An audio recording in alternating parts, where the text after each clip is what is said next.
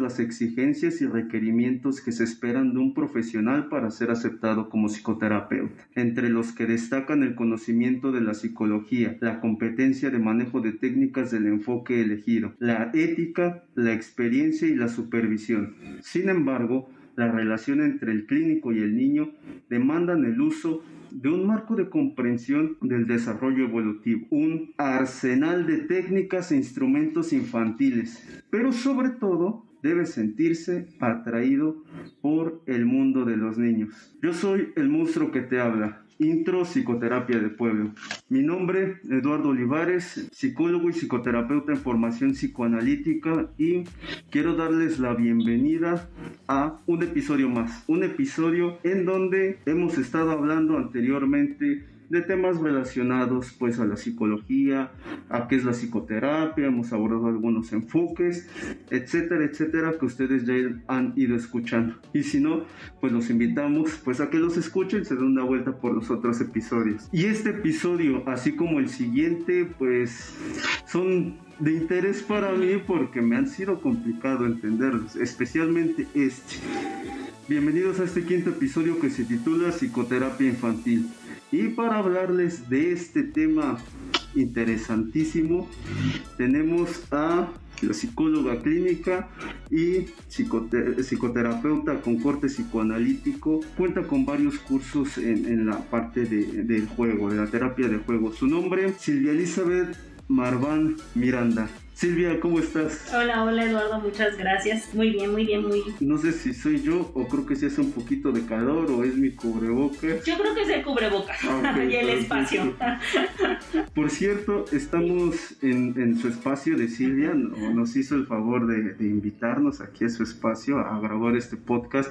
Ya saben, como las veces pasadas, nos hemos estado trasladando a otros espacios a hablar con nuestros, con nuestros invitados, vía Zoom, etcétera. Entonces, hoy tuvimos la oportunidad de que Silvia es nuestra primera invitada para estar como tal presencialmente y tenemos los cubrebocas. Silvia, creo que en esta parte de la psicoterapia infantil es obligadísimo que te haga la siguiente pregunta. ¿Qué es esto de la psicoterapia infantil?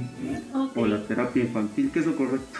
Psicoterapia infantil, ¿no? Este, bueno, el, primer punto que hay que partir para hablar de la psicoterapia infantil es el juego, ¿no? El, juego eh, como actividad eh, innata, ¿no?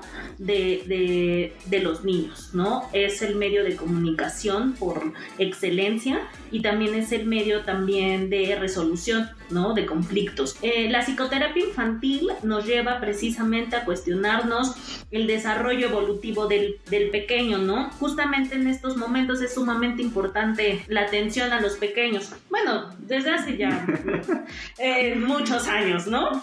Eh, se dio el interés pero bueno, finalmente ahorita eh, se ha dado con mayor hincapié la importancia de la psicoterapia de juego y la psicoterapia infantil. Eh, en sí, la psicoterapia infantil estamos hablando de, eh, de situaciones en las cuales los pequeñitos vienen regularmente por situación de conducta, emociones, muchas situaciones externas, aprendizaje, por ejemplo, ambiente y demás. Entonces, justamente estamos hablando, ¿no? Del niño como un, una parte como muy importante y muy esencial en la sociedad, ¿no? Ah, Entonces, hablando de psicoterapia infantil, estamos hablando de toda esta situación que se moviliza, ¿no? Conducta, emociones, familia, sociedad, escuela, educación eh, y, demás. Entonces es un tema sumamente amplio, pero si partimos de la, de la psicoterapia infantil, yo pondría como primer punto el juego, ¿no? O sea, desde ahí podemos partir y desde ahí podemos conocer.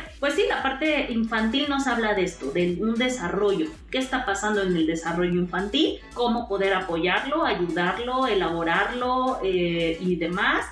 para precisamente crear eh, una situación de equilibrio, si se pudiera llamar equilibrio, ya en etapas siguientes, ¿no? Como la adolescencia y como la adultez misma, ¿no? Justo eso eh, tienes muchísima razón, ¿no? Si tenemos creo que el antecedente más claro con Freud inicialmente que se tenía esta, si no es un estudio como tal, porque sabemos que no, existió el estudio como tal, eh, Freud empezó a darle hincapié a esta parte infantil por el hecho de, de, las asociaciones que se encontraban dentro de los adultos hacia la parte infantil, ¿no? Y tenemos muy muy en cuenta que no debemos o no podríamos como tal colocar un trastorno a un niño una niña, discúlpenme si no estoy siendo inclusivo en este momento, hay que generalizar un poquito nada más, que no podemos meter un trastorno como tal. Puesto que la formación está en desarrollo, ¿no? Exacto, ¿no? En sí, el, la situación de trastornos de clasificación se da hasta la adolescencia, cuando la identidad está integrada, ¿no? Medianamente integrada es cuando estamos hablando de trastornos. En la parte infantil no, porque aún estamos en la parte del desarrollo psíquico, ¿no? Entonces no podemos hablar ni de trastornos, ni de situaciones de clasificación.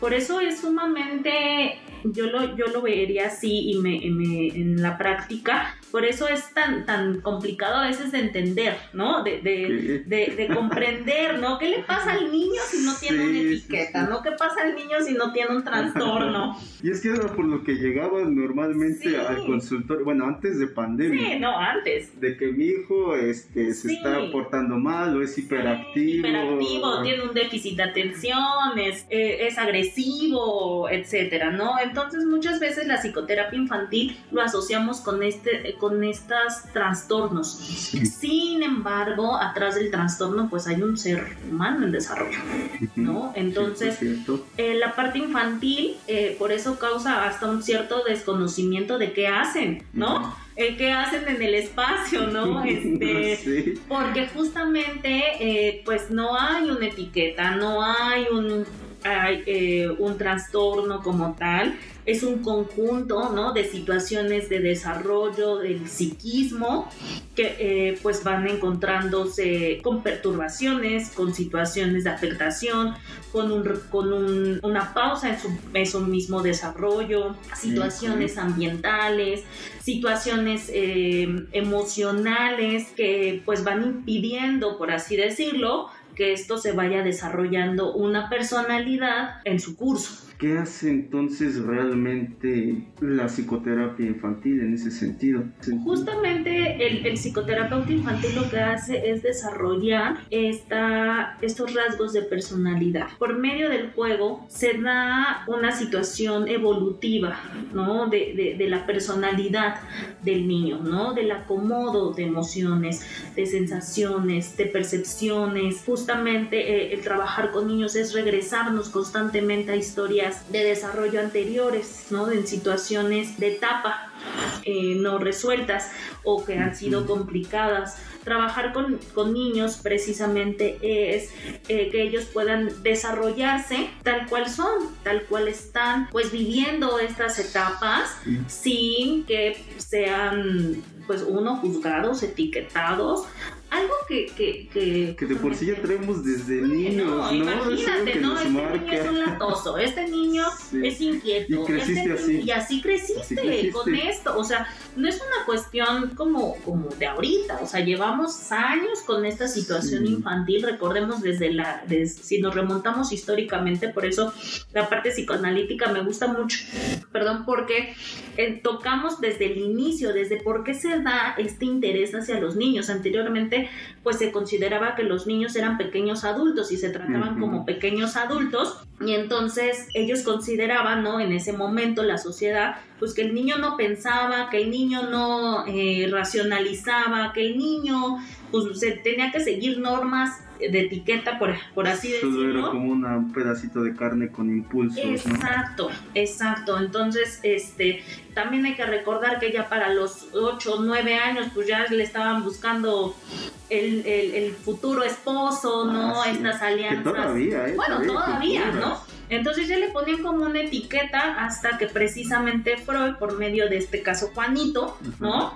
Que tiene un, un, contacto directo con el papá de Juanito y empiezan a observar esta fobia infantil que le tenía, fue un observador del psiquismo infantil. Observó que al niño le pasan cosas, el niño siente cosas, el niño imagina, el niño fantasea, el niño es un ser vivo, ¿no? Que está en el ambiente y que está escuchando y recibiendo todos estos estímulos y todas estas situaciones Ah, ambientales que van conformando su, su imagen. Me, me recordaste esta parte del desarrollo histórico, eh, me remonto, discúlpenme y, y corrígeme también, con el niño Davidón, también en Ah, esta parte exacto. salvaje y, y con otros, otros demás este, antropólogos, si no mal recuerdo, que empezaron también como a ver ciertas características que para estos momentos aún no existía realmente una ciencia que estudiara la No, mente más allá de la no. filosofía, ¿no? Exacto, exacto. Entonces, él, eh, justamente el psicoanálisis, eh, bueno, Freud fue, un pionero para observar un, un- comportamiento infantil desde esta parte de, de impulso, desde esta parte instintiva, pero también desde esta asociación libre, desde esta observación más cercana, ¿no? Entonces, justamente lo que nos estamos enfrentando ahorita, ¿no? En la psicoterapia infantil es a darle un cauce a toda esta información consciente y no inconsciente para un para integrar una personalidad más estable, una personalidad más eh, tendente a la resolución, ¿no? A la Claro. autonomía, ¿no? A la independencia, al Que déjame decirte que eso me recuerda a que eso sería un problema para, para los papás. Pues sí. Porque tan solo como terapeutas en la vida adulta, ¿no? Ya, lo, ya lo hablábamos con nuestro invitado anterior, Sergio, que dentro del psicoanálisis, ya en la parte adulta, vamos desmenuzando hasta llegar al vacío y dar al Sí, paciente o a la persona con qué lo quieres llenar. Sí. Aquí tienes a un pequeño humanito Sí. y que aquí no hay una decisión como tal. ¿No habría ser incluso un poco transgresivo que el terapeuta o la terapeuta decidieran qué llenar? No, porque lo hacen los niños. O sea, nosotros somos el conducto de... mm, ¿Cómo lo voy a poner? Es, un, es justamente algo muy importante en la psicoterapia infantil, es la transferencia y la contratransferencia, que es sumamente importante estar ahí muy al pendiente. Porque justamente la psicoterapia infantil no es un modelo educativo, ¿no? No es un no es un modelo de enseñanza, no es un modelo de dirección. No, no le dices al niño cómo pensar. Creo que por eso muchos nos perdemos en entender Sí, la no, terapia la, parte educati- eh, educativa no está para nada en el consultorio infantil, ¿no? Este, al niño no le damos instrucciones, al niño no le no lo adoctrinamos, al niño no le decimos que está bien o que está mal, le vamos señalando lo que va sintiendo, cómo lo va sintiendo y cómo lo va manifestando por medio de la relación que establezca con la terapeuta Mm, porque la relación que establece con la terapeuta, con el terapeuta infantil, es la misma naturaleza de relación que establece con la familia, con los amigos, con los hermanos, con la sociedad en sí. Entonces, justamente el niño va dando, ¿no? Este, la pauta de trabajo, lo que necesita, ¿no? Eh, transformar, lo que necesita palabrar, lo que necesita resolver, ¿no? Justamente una de las situaciones, y bueno, no solamente infantil, sino en cualquier situación psicoterapéutica, ver, el motivo de consulta latente y el motivo de consulta manifiesto, ¿no? El manifiesto, pues llegan los papás y te dicen se porta mal, no hace caso, este, no entrega tareas, se distrae, la, la, la, ¿no? Ese es el motivo que, que ahí está manifiesto. Por el, excelencia, el problema. el problema, ¿no? O sea, el, el síntoma, los síntomas, ¿no? Sí. Y en el consultorio lo que se desarrolla es el motivo de consulta latente, ¿no? Lo que hay en estos síntomas, lo que representan estos síntomas, porque este, en la medida que se van trabajando esta sintomatología latente en el juego, pues obviamente se dan eh, modificaciones con el motivo de consulta de los papás. Le vamos dando un sentido, ¿no? A lo que Sí. los papás vienen pidiendo, ¿no? O solicitando, ¿no? Por así Bueno, que nos vamos a meter también en unas cuestiones donde ni siquiera los papás saben qué es lo que quieren. Sí. Una, a lo mejor con la familia. Sí. Dos, con ellos mismos como pareja. Sí. Y tres, menos con los hijos. Y creo que aquí es un reto en este sentido, no solo para, para toda, toda psicoterapia, más en especial con los niños. Sí. Porque como dices, los papás ya vienen vienen con ese problema y he escuchado de, muchos colegas, de muchas colegas, arréglamelo. Casi casi los llevan al consultorio, arréglamelo y espero que en un mes, dos, ya estés sano, ¿no? Como si estuviera enfermo. Sí, justamente el, para que la psicoterapia de juego funcione, necesitamos una alianza positiva terapéutica con los papás. Em, a los papás hay que enseñarles de lo que se trata. A ellos sí se les puede enseñar. A ellos sí. A ellos sí, porque pues ellos no son los, son los pacientes, ¿no? Más bien son el ambiente facilitador o no de lo que va a suceder en el consultorio. Entonces a los papás sí se les explica, se les explica de qué se trata el juego, los objetivos del juego, la alianza con el niño, la importancia de que el espacio del niño sea del niño, ¿no? Este, esta es la posición del, psicoterapeuta del juego, que tiene que ser como muy firme, ¿no? Ahí entra el encuadre, ahí entra esta parte eh, del contrato terapéutico, ¿no? Eh, sí señalarle a los papás que eh, lo que ellos observan es importante, es importante, es tomado en cuenta, los escuchamos, claro que, que, establecemos esta alianza del trabajo, se realiza, se realiza, perdón, sí o sí con el niño. Y se crea un vínculo, un vínculo de trabajo. Eso no significa que el papá pues este, no, se, eh, no se lleva a cabo lo que el papá solicita, por así decirlo, ¿no?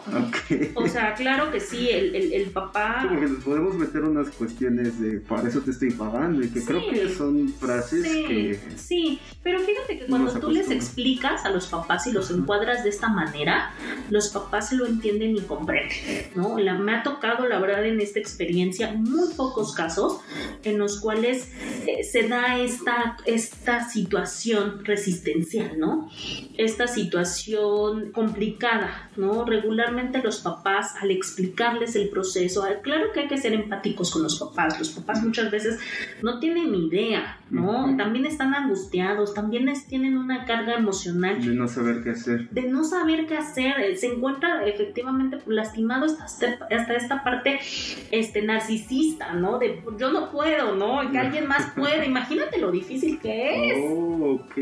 No, o sea, imagínate Lo, lo, complicado que es el, el, pedir el apoyo, porque yo como papá no puedo y no puedo controlarlo y no puedo entenderlo y no me hace caso. Me viene a mi mente esta famosísima frase que aplicamos mucho aquí en México. Cuando hay algún problema dentro de la familia o con algún miembro, viene esta parte de, pues es que tú no cuidas o no educas a tus hijos, ¿no? Exacto. Y viene, no, pues tú no me vas a venir a enseñar cómo educar a mis hijos. O, sí, claro. O, y demás palabras. Sí. Y como dices, aquí resulta que esta persona, esta figura dentro del consultorio, sí está autorizada. Sí. Bueno, digo, tiene que valer la pena la paga, ¿no? Ya están pagando. Claro, exacto. Pero por eso te, te comentaba, es bien importante establecer una alianza terapéutica con los papás. Entender a los papás, comprender a los papás lo que ellos están también trayendo al consultorio, porque también es motivo de trabajo con el pequeñito. Trabajar con niños es un una labor muy de observación, es una labor de mucha paciencia y de muchas pautas así, ¿no? Literal, así como a los niños en muchas ocasiones hay que enseñarles a jugar, hay que enseñarles a verbalizar, hay que, hay que señalarles cómo lo están sintiendo, ¿no? Eh, respetando el desarrollo, respetando su lenguaje, respetando sus movimientos, todo, ¿no? También a los papás, también con los alianzas, eh, justamente con la alianza terapéutica, lo que se hace con el papá es crear un equipo de trabajo. Justamente nosotros, eh, bueno, la primera regla terapéutica, no solamente en el, en el espacio de juego, sino de manera general, es el no juzgar, ¿no? El no señalar, el no etiquetar, eh, ya vienen con toda la familia y a lo mejor con demás personas de que ya de por sí no están logrando ser buenos padres, más si llegan al consultorio y ¿qué crees? Eres el peor, ¿no? Sí, o no lo hiciste bien, o no les estás, o sea, creo que me parece algo muy agresivo, eso sí es agresivo, ¿no? Eso sí es eh, coartar esta eh, decisión y esta libertad de tomar eh, precisamente las, las decisiones, ¿no? Finalmente yo siempre les manejo, yo estoy con, con su pequeñito 45 minutos una vez a la semana, ¿no? Que bueno, regularmente tendría que ser una, dos veces a la semana, pero bueno, con que sea una vez es suficiente. Este, eh, y, les explico, ¿no? Lo que pasa en el consultorio hay que llevarlo a cabo también a lo largo, ¿no? De, los, del resto de los días. el consultorio, ¿no? Este, se manejan cosas importantes, logros para los pequeñitos y eso hay que extenderlo a nivel familiar, siempre acompañados, pues, siempre escuchados. Hay, hay momentos en los cuales sí hay que darle chance a los papás, ¿no? De que pues que expongan, ¿no? También cómo se sienten, porque es muy complicado. También exponer su, sus propias emociones, sentimientos, porque he escuchado igual nuevamente de, algunos colegas que sí tienen a, papás, ¿no? Que de repente agarran la sesión de los pequeñitos para hacer una catarsis de todo, ¿no? Y resulta que salen los problemas de pareja y... No, es todo un asunto y justamente lo que nos va a sostener es el encuadre, ¿no? O sea, encuadramos y escuchamos, pero retomamos a la información importante que es el pequeñito, ¿no? Dándole siempre la, la, importancia al pequeño. Me gusta cómo lo estás abordando en este sentido, Silvia, porque si bien tenemos que el encuadre eh, dentro de la psicoterapia psicoanalítica o como tal el análisis en adultos, si hay un encuadre, si están las reglas, ¿no? Ya lo veíamos en, algunos episodios atrás, que este a lo mejor puede distorsionarse de acuerdo a las necesidades igual de, la persona, ¿no? Y del, modelo que se esté trabajando. Y aquí me gusta esta, que, que, estás dando esa pauta importante de primero la regla, o, eh, aquí traigo incluso en, mis notitas para no olvidarlo, ya teníamos por ahí a, Piaget y a Watson que incluso experimentaban con sus hijos y otros tantos psicólogos como tal, o del ámbito educativo que ya venían experimentando con los pequeñitos. Aquí, en este sentido, Silvia, ¿cómo nos metemos esa parte del contexto? Si lo acabaste de decir hace un momento, ¿no? El pequeñito lo tienes 45 minutos, si bien va dos veces a la semana, sino con una y con lo que se pueda. Sí, es que justamente algo que, que, se desarrolló con el, con el psicoanálisis fue la, la, la, importancia de la estructura, ¿no? La importancia de tener muy claro desde el inicio quién es el paciente, qué función tiene el ambiente, ¿no? El ambiente. Y, y, y, la función que cada uno realiza. si bien al inicio, obviamente por estas situaciones también de, de historia, ¿no? Este, se analizaban a sus, a los hijos, ¿no? estos psicoanalistas, eh, sigo, insisto, son, fueron visionarios, o sea, fueron visionarios en ese, en ese eh, instancia, ¿no? Aparte no se veía como algo malo. Aparte no se veía como algo malo, no, era una parte como del estudio. Eh, pero ellos, justamente Ana Freud, ¿no? ella es la que después de, Sigmund Freud eh, eh, se dedica ¿no? al área de los niños y ahí em, ella empieza a, ver las líneas del desarrollo y ahí empieza a ser una observadora muchísimo más eh, interesada en este tema y justamente algo mencionaba, ¿no? La parte como del trabajo con los pequeñitos es sumamente importante, ¿no? Que se dé sin la interferencia con los papás. Ella decía, si los papás quieren venir, ¿no? Está bien. Y si no, y ella se enfocaba a trabajar con, con, los pequeñitos, ¿no? O sea, literal, eh, ella en, en, libros y demás maneja que pues los veía todos los días, ¿no? Y ella eh, estaba anotando como toda esta parte evolutiva y del desarrollo, etcétera, y después, bueno, llegan otras autoras que, vienen a exponer esta parte del psiquismo infantil, pero ella es la, la, que pone ahí como un, punto muy eh, importante de interés y que es estructurar cuál es el espacio del niño y cuál es el espacio de los papás. ¿Qué se enfoca en el espacio del niño y qué se enfoca en el espacio de papás? En el espacio de papás se enfoca toda la información relacionada al niño y a, partir de ese momento ordenamos, de ese, ese momento establecemos una alianza terapéutica. Más allá del asunto papás, familia, este, que claro que se va a colar o sea, eso es inevitable. Digo, si nos vamos nuevamente a esta parte, pues el resto de la semana, pues ¿dónde está? En casa. En. Casa. Y así hay que decirles, ¿no? O sea, hay que decirles, ok, este, este es un trabajo, repito, en equipo, esto es un trabajo en conjunto, el, el inconsciente, ¿no? La mente no descansa, ¿no? O sea, la mente se presenta 24/7 y lo que trabaje el, el, pequeño en su sesión de juego es importante seguirlo en, en, esa línea en casa, en la medida de lo posible. Yo también, en cuanto a esa parte, no es como de, es que no hiciste esto, no, con el papá, yo te dije que lo... Bueno, en todo caso ya estaríamos hablando a lo mejor de, modelos más conductuales, más cognitivos. Sí, claro, dependiendo también de la, de, de, del modelo de trabajo, ¿no? Yo desde el inicio les esa es otra situación, ¿no? Desde el inicio tú le explicas cómo trabajas. O sea, de entrada eh, tu posición de psicoterapia, ¿no? O, tu posición como psicoterapeuta está bien establecida porque es nuestra base y es la base segura del pequeño, es la base segura de los papás. Es su base segura. Si nosotros tambaleamos, por eso es bien importante y tú lo mencionaste al inicio, que me parece maravilloso porque eh, no no, se debería de perder es la supervisión continua. Debe de haber una supervisión continua, debe de haber un análisis propio, debe de haber un, un continuo aprendizaje, porque eso es lo que nos mantiene como terapeutas en una base segura y más con los niños. Más con los niños. Sí.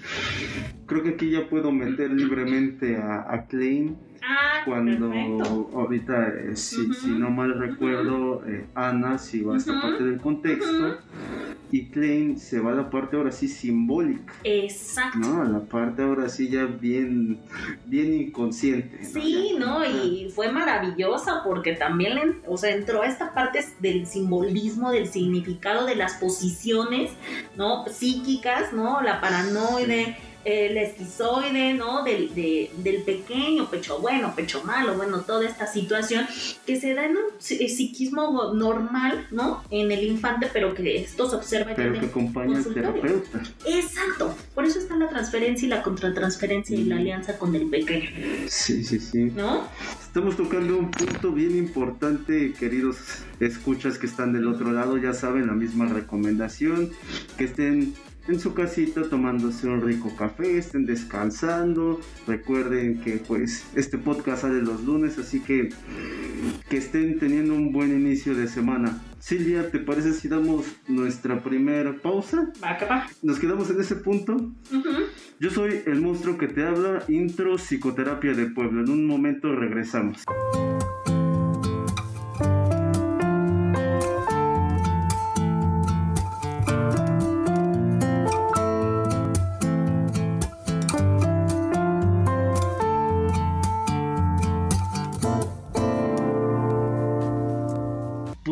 Decir que cada niño en su juego se comporta como un poeta, ya que crea un mundo propio, o mejor dicho, reordena las cosas de su mundo en una forma que le agrada. Esta frase de Sigmund Freud.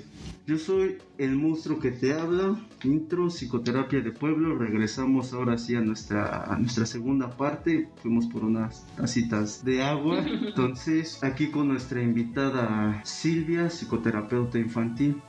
Nos estábamos quedando en esta parte simbólica y viene otra pregunta entonces, ya que diste esa pauta a, los terapeutas. ¿Qué hace entonces un psicoterapeuta infantil? Ya hablamos de toda esta parte teórica bien bonita, la estructura, contexto y demás.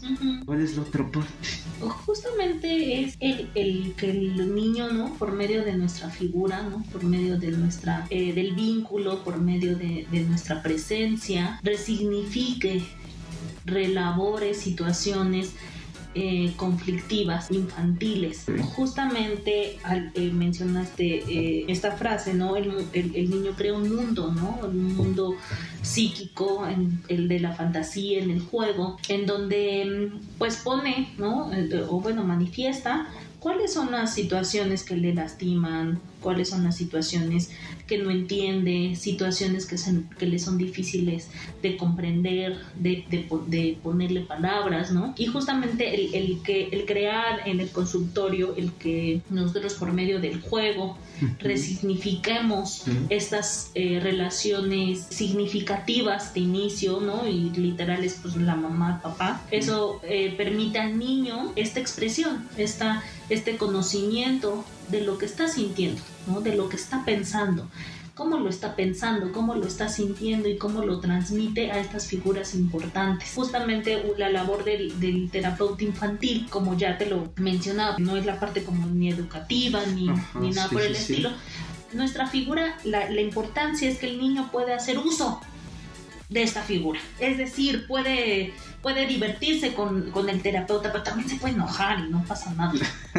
O sea, también... Alguna vez me platicamos que te tocó que te aventaran arena. Sí, me aventaron arena y una vez tan enojada me dijo, no te quiero, no, no, no quiero jugar contigo. Y entonces, tratando como de yo de estar a su nivel, ¿no? Ah. Este, me, me quitó los lentes y estaba muy enojado y empezó a aventar oh. cosas, ¿no?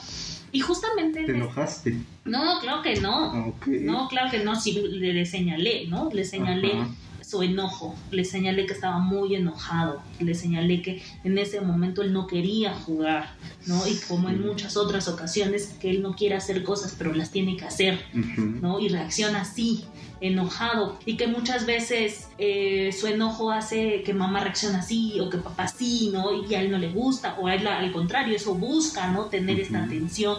A eso me refiero, con darle un significado, un sentido a sus experiencias, a sus emociones por medio de la relación terapéutica que establezca, que tienen que ver con una situación de impulso, ¿no? Que son agresivos, ¿no? Que eh, tienden a, reaccionar así. Que generalmente es por su ambiente. Generalmente es por su ambiente, generalmente son situaciones de falla ambiental, pero también son situaciones de desarrollo psíquico, ¿no? Emocional, que no están encontrando una forma adecuada de, de resolverse o de elaborarse o de plantearse. ¿No? A sí mismo, o sea, para el pequeño. Eh, justamente la, relación terapéutica nos permite al terapeuta ser este objeto, o sea, este objeto de desarrollo, ¿no? En, este objeto que el niño puede hacer uso. Aquí meto, por ejemplo, a Winnicott, aquí lo habla, ¿no? Nosotros necesitamos funcionar como esta madre suficientemente buena que le permite al niño hacer uso de esa mamá, porque sabe que esa mamá va a estar sabe que esa mamá lo va a acompañar, sabe que esa mamá lo va a escuchar, le va a regresar. En esta, en esta, parte es, lo contrario de que te portas mal, te pego, te portas mal, te pues grito, no quieres hacer eso, o voy a hacer esto, te grito, ¿no? Muy, diferente. Es muy diferente. Esto es lo que hace el terapeuta infantil. Reflejo, verbalizo, te señalo, comparto, juego, me relaciono contigo desde, esta, eh, desde este simbolismo. Claro, claro. Y entonces desde, desde, este, desde tu modelo, que en este caso es, el, corte analítico, mencionaste algo que sí, ¿no? Eh, ocurre un, un, con adultos, adolescentes. Aquí paramos sesión. Eh, bueno, si no fue algo grave, bueno, o cortamos o, simplemente nos vemos a la siguiente. De la infantil, si ocurre esto y es normal, ¿no? Como tú dices, sí, tienes el chance de hacerlo. De interpretar inmediatamente puedes interpretar. pero ¿cómo es eso de entonces bajarte al nivel? Porque nuevamente quiero retomar esto de lo simbólico, de digo, si ya lo vimos desde la parte del pacientito, del pequeñito, ¿cuál es la parte simbólica en esa posición de la, del o la terapeuta? Es una posición de seguridad, es una posición de, confianza, eh, es un objeto eh, la posición del, psicoterapeuta es, es muy estable de, comprensión justamente a los niños y sí, o sea, evidentemente en ese momento eh, se interpreta, ¿no? Se le señala lo que está sucediendo y posiblemente se termine o no se termine la sesión dependiendo de lo que se vaya desarrollando. Sí, sí, sí. Hay tres reglas eh, en el espacio que se establecen desde el día 1 y una de ellas es acerca de durante el espacio o bueno, durante la sesión de juego no nos lastimamos. Ah, Porque si nos lastimamos, pues terminamos el juego, ¿no? Por así decirlo. Pero antes de terminar el juego, sin, eh, se le interpreta, se le señala, se le eh, clarifica el, el acting, ¿no? Y, y justamente se puede o no terminar dependiendo también del desarrollo de la misma sesión, ¿no? sí. Entonces, y se le hace el señalamiento a los papás, oye, termine la sesión debido a esta, a, a- a una situación eh, de agresión, ¿no? Y ya se hace como un recuento a ver qué está pasando en casa, ¿no? ¿Qué sucedió en casa en la semana? Ahora sí entran papás. Y ahí sí entran papás, ¿no? Me, me viene a, a mi cabeza como alguna imagen muy confrontativa, ¿no? De a ver, vamos a pasar, Sí. ahora sí te toca. Sí, pero más bien como de, de checar qué, está, qué sucedió, para entender, ¿no? Más que confrontar, es a ver qué, qué sucedió, qué piezas hay que, que, que se movilizaron en el psiquismo infantil, ¿no? Que lo llevó a lo mejor estar enojado, estar irritado. Por ejemplo, este pequeñito estaba en una situación médica constante, entonces constantemente eh, pues le tenían que sacar sangre, tener estudios, este constantemente. Entonces, obviamente había una Mm, situación de tensión ahí constante. Entonces, justamente en esa semana había, lle- había tenido una serie de estudios muy invasivos. Entonces, él estaba muy enojado y él estaba siendo muy, ¿no? Entonces, se estaba protegiendo. se estaba protegiendo, evidentemente, ¿no? Entonces, el, pone, el jugar nos coloca también, o bueno, al pequeñito, ¿no? Y también al terapeuta, nos coloca en una situación regresiva de Ah, esto, sí. ¿no? O sea, regreso a, a situaciones vulnerables, ¿no? Porque justamente la, la parte eh, del trabajo con los niños es esta parte de la imaginación, esta parte de la creación. Sí, con los niños, repito, la parte como, como del encuadre sí, sí o sí tiene que estar sumamente presente en todo momento. Si se rompe algo, pues señalar, ¿no? Reparar. ¿no? Este, darle el significado, el por qué rompió eso, ¿no? En específico. Me gusta esa parte que en serio sí está permitido. No sé cómo sean los demás modelos, Bueno, no es en pero, ese pero- modelo pero por lo sí. menos en este sí, ¿no? Sí, De claro. que si, si a lo mejor nos costó trabajo comprar los sillones o estar comprando el material o que el espacio se vea lo más bonito y que sabes que ese espacio va a llegar el niño y igual a lo mejor, chin, se me cayó tantita pintura, Sí. ¿no? Ya regué arena. Sí. Sí he escuchado a algunas personas y creo que nos tocó cuando, cuando trabajábamos juntos, ¿no? De no pasa nada, No pasa para nada. eso es, ¿no? El, niño tiene que que, haga y tú, uso. ¿no? Haga uso de esto, ¿no? Porque justamente el material es simbolismo. O sea, el ma- Ok. Una hoja no es una hoja para el niño o para la terapia de juego. Una hoja puede representar un espacio en blanco para, for- para empezar de nuevo, por ejemplo, en un proceso de duelo del, del niño, ¿no? Este, un lápiz de color puede representar un momento alegre después de una situación de separación. Entonces, el que se salga de los bordes de la hoja, ¿no? Significa, no sé, posiblemente que se siente desbordado. Que, esto es mucho, ¿no? O que el, espacio que se le ofrece no es el suficiente, no, él quiere tomar más espacio, qué sé yo, ¿no? Si rompe una pieza el rompecabezas, que era importante, que se rompió, ¿no? Dentro de lo que le sucede, que, que deja de ser un rompecabezas completo y entonces ahora le falta una pieza. Híjole, es un montón del mundo de fantasía simbólico que se manifiesta en el trabajo con niños. Y justamente una de las, de, de las autoras que manifestó, y bueno, muchas, ¿no? Pero ahorita me, me vino a la mente a ver Asturi, Arminda Verasturi, ella plantea un listado de, de material que Ah, es sí. importante tener en el consultorio, sí o sí. Y uno de los em, de las reglas es que este material sea accesible, que se pueda reemplazar fácilmente, Ah. ¿no? O sea, que no es un juego que dices, híjole, este La tablet. la tablet, ¿no? Oye, ¿sabes qué? El famoso Lego de colección, ¿no? Ahorita, Ay, o el sí. Playmobil de colección que solamente Sí. es como, no, o sea, deben de ser piezas neutras que se puedan eh, reemplazar, fácilmente, crayolas, que esto esté al alcance del niño de manera continua, rompecabezas de diferentes temáticas, animales, figuritas de plástico, situaciones que puedan fácilmente conseguirse y que no requieran un esfuerzo, porque bueno, ahí hasta la otra parte, ¿no? La parte este, también este, que se moviliza, ¿no? En un terapeuta infantil y por eso es bien importante, repito, la supervisión y el análisis. Justo ahí entra esa primera frase con la que terminé la, de, la del inicio del, podcast.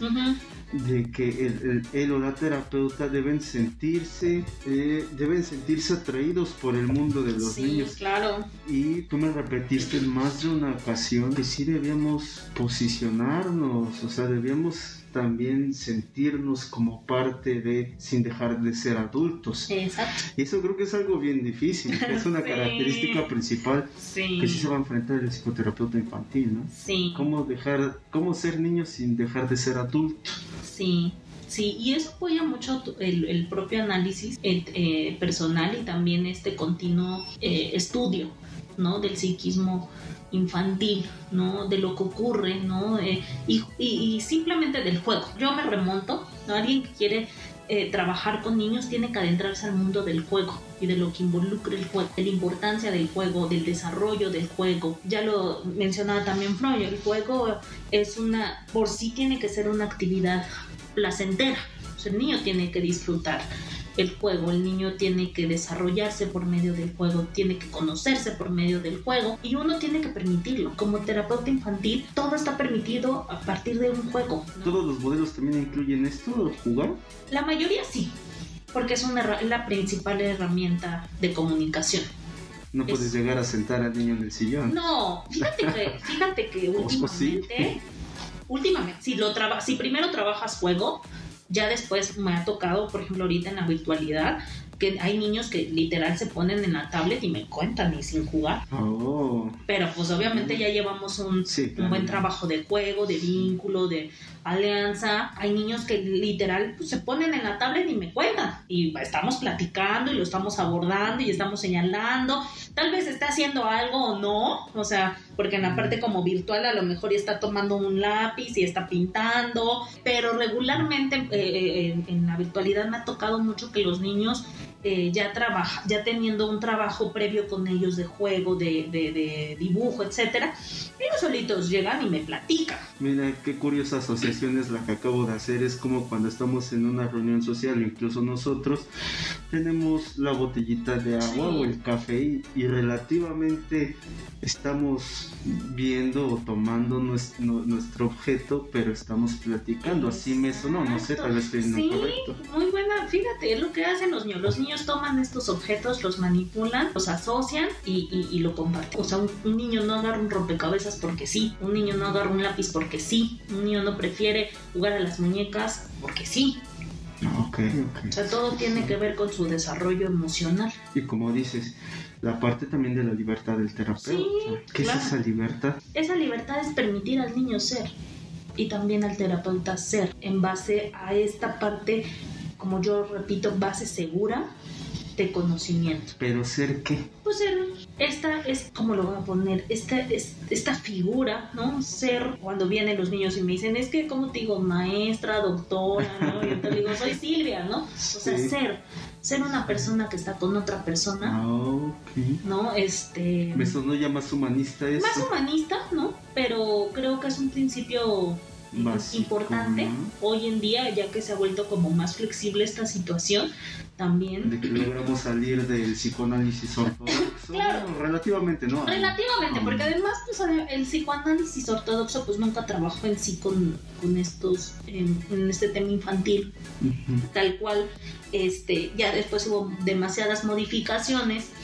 ¿no? Este, entonces hay adaptaciones, pero creo que es esta parte, ¿no? O sea, ser el niño, ser niño, ¿no? Y, eh, y, que lo pueda compartir con otro ser, ¿no? Lo voy a poner así, ¿no? Y que este ser sea una base segura, una base constante, ese también es importante, ya, sí, ya me puede ir este... Si vieran su cara de Silvia, sí se nota que es muy importante. sí, porque está la constancia objetal, esa es otra situación, ¿no? Porque seguridad en el pequeñito, ¿no? Sí, sí, sí. Es esta mamá que está ahí, ¿no?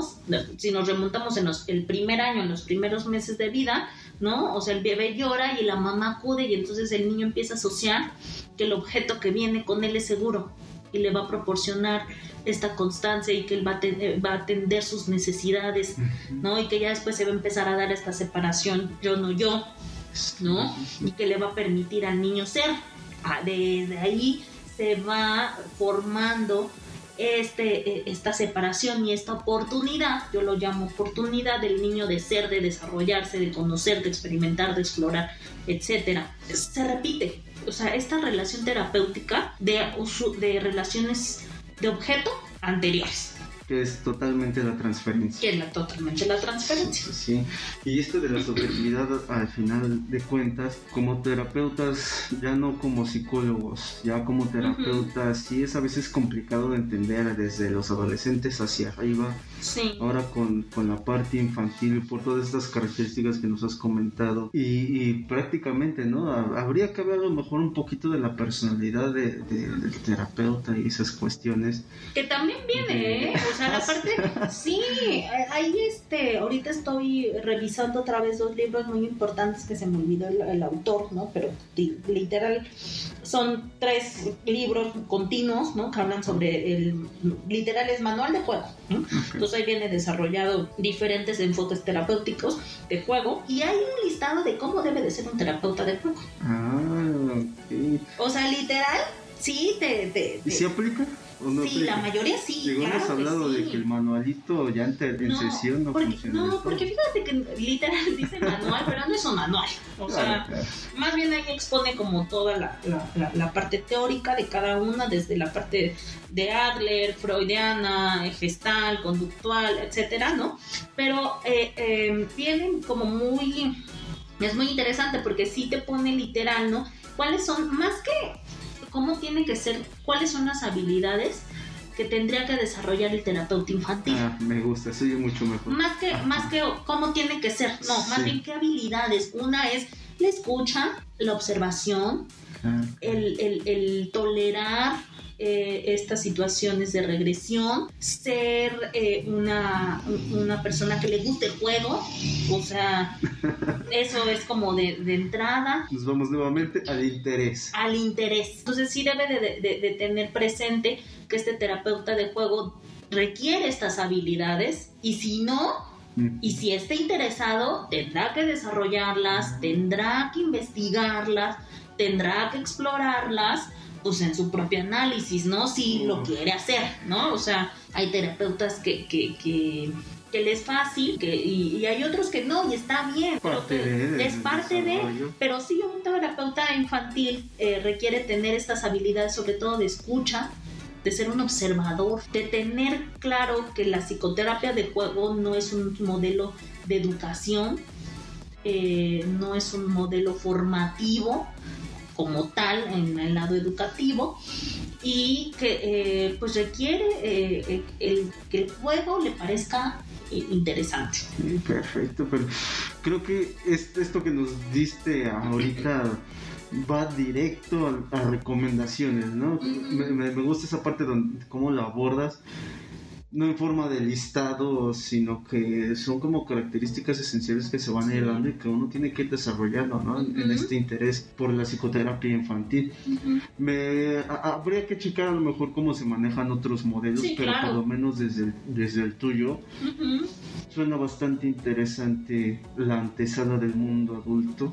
Sí. Que, que híjole, ahí nos vamos a meter con otros problemas, eh, queridos escuchas, pero bueno, igual que los otros episodios, igual que, lo, que con los otros invitados, son temas que dan para muchísimo más. Nuevamente es la recomendación que les hago cada semana todo lo que les decimos, todo lo que dicen nuestros invitados, búsquenlo, estudienlo, metan la crítica, no se queden con lo que les decimos.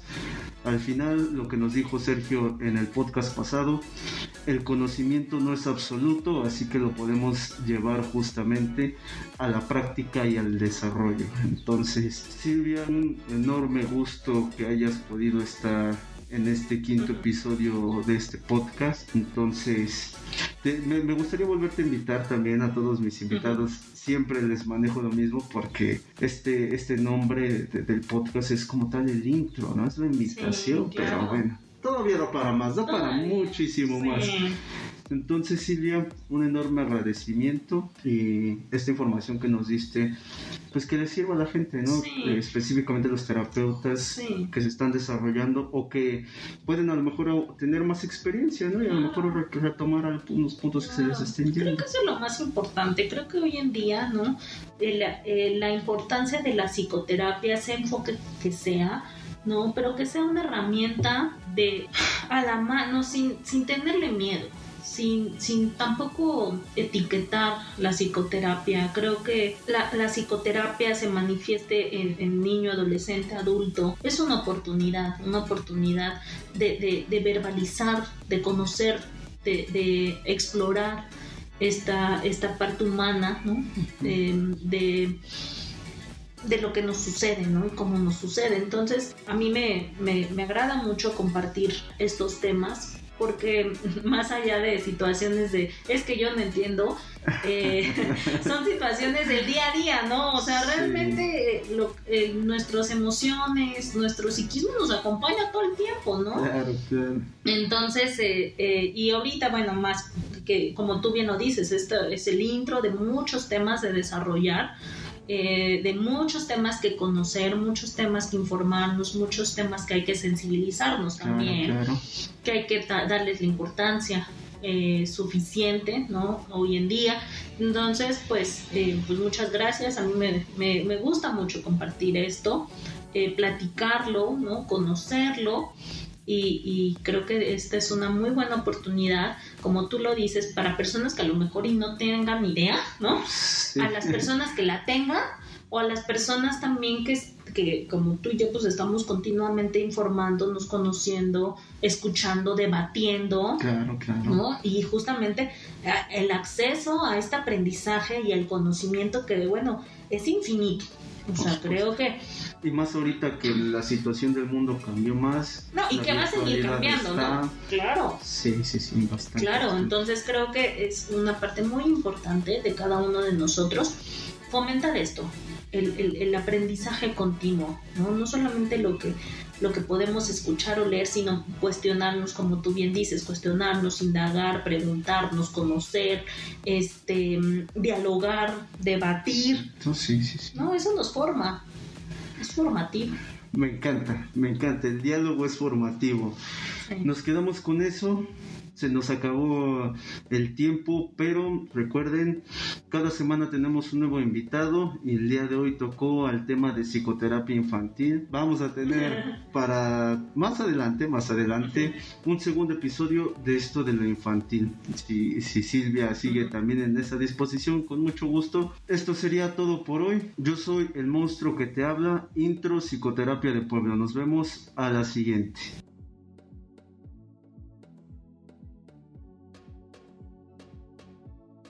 Este podcast llega a ti por Grupo de Investigación Social y Apoyo Comunitario.